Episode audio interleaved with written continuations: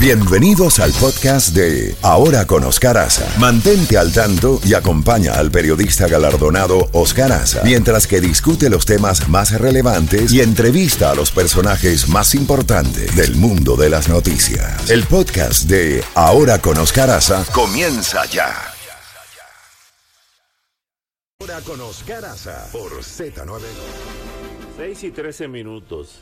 Anoche hicimos historia con la entrevista a Katia Echazarreta, la ingeniera Katia Echazarreta, la astronauta de origen mexicano, eh, la primera astronauta de origen mexicano que va al espacio con la NASA. Y eh, su historia es verdaderamente para hacer una película. Nos dio esta entrevista exclusiva a nosotros anoche y aquí la tenemos.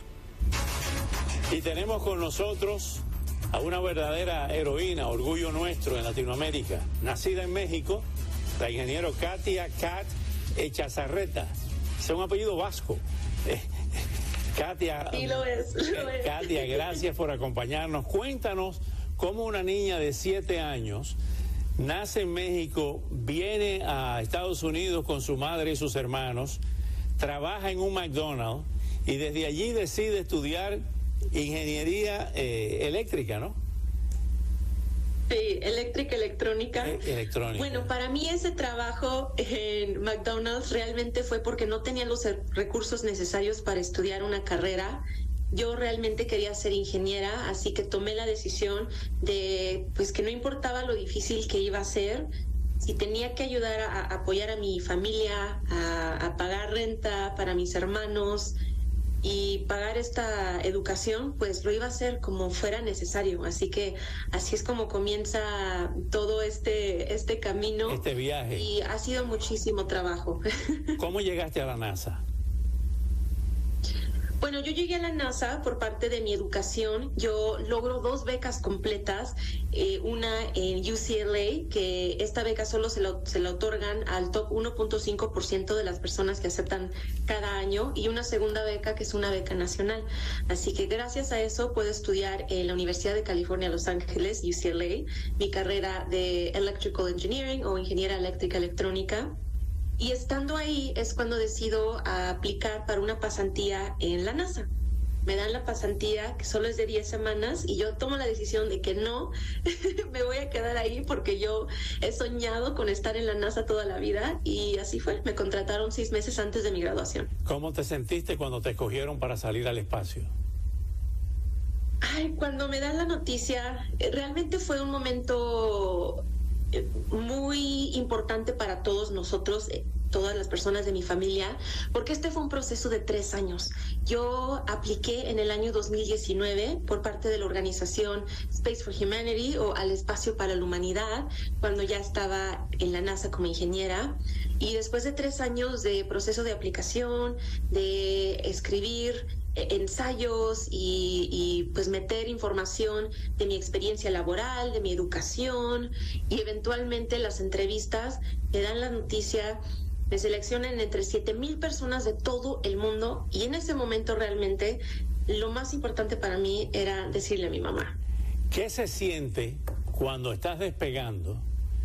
¿Te asusta mucho? ¿Y cuando, qué, qué sensaciones o qué cambios experimenta en tu cuerpo y en tu mente? estar ingrávida, estar sin gravidez? Claro, bueno, primero que nada, el miedo es algo que es muy normal y yo realmente le doy las gracias a los astronautas con los que yo he platicado y las familias de astronautas.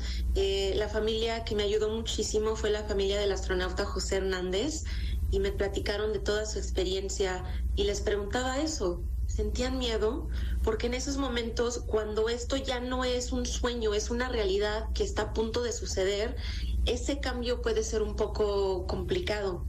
Pero en ese momento, en el momento del lanzamiento, no sentía ese miedo, sentía mucha emoción y felicidad.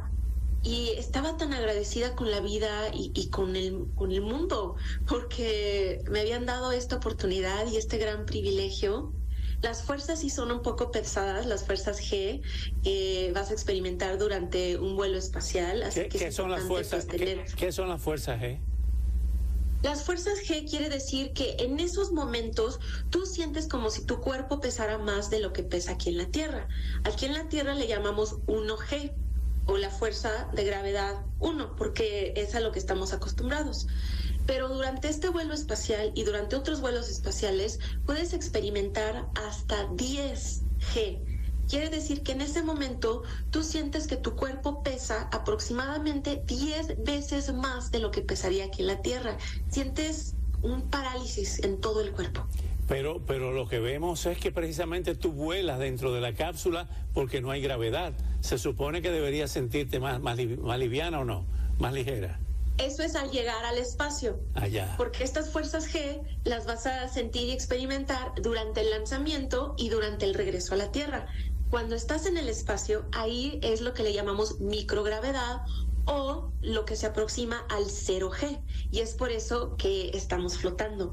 Y es una experiencia muy, muy bonita, pero al mismo tiempo requiere pues mucho entrenamiento porque tú estás flotando, pero también todo lo que tú tienes adentro de tu cuerpo. Por ejemplo, todos los líquidos como la sangre. Así que realmente sí sientes como que esa presión de la sangre en la cabeza. ¿Cómo se hacen las necesidades fisiológicas en el espacio donde no hay gravedad? Bueno, para esto es muy importante toda la tecnología que, que, hemos desarrollado y diseñado, porque sí existen y sí suceden muchos cambios en los cuerpos humanos. Eh, y cosas que para nosotros son muy normales aquí en la Tierra, pues se vuelven un poquito más complicadas en el espacio. Por ejemplo, tomar agua puede ser un poco más complicado porque el agua eh, pues empieza a flotar. Ir al baño también es, es un tema más complicado. Eh, la comida que vas a comer tiene que ser una comida diferente, especial, y hasta dormir en el espacio eh, no es tan cómodo como acostarte en tu cama y, y, descansar. Finalmente, finalmente, ¿qué dijo tu mami? ¿Qué dijo tu mamá cuando le dijiste que ibas al espacio? Sus palabras son lo más bonito que yo he escuchado en la vida, porque ella dijo, y tenemos el, el video, me dijo, lo supe, lo supe siempre siempre lo supe. Qué lindo, ¿no? La mamá siempre ahí. Katia, claro. Katia, gracias. Espero que no sea la última vez que conversemos, porque tú has hecho una fundación y de eso hablaremos en un próximo programa. Te felicito. Estamos claro. orgullosos de ti.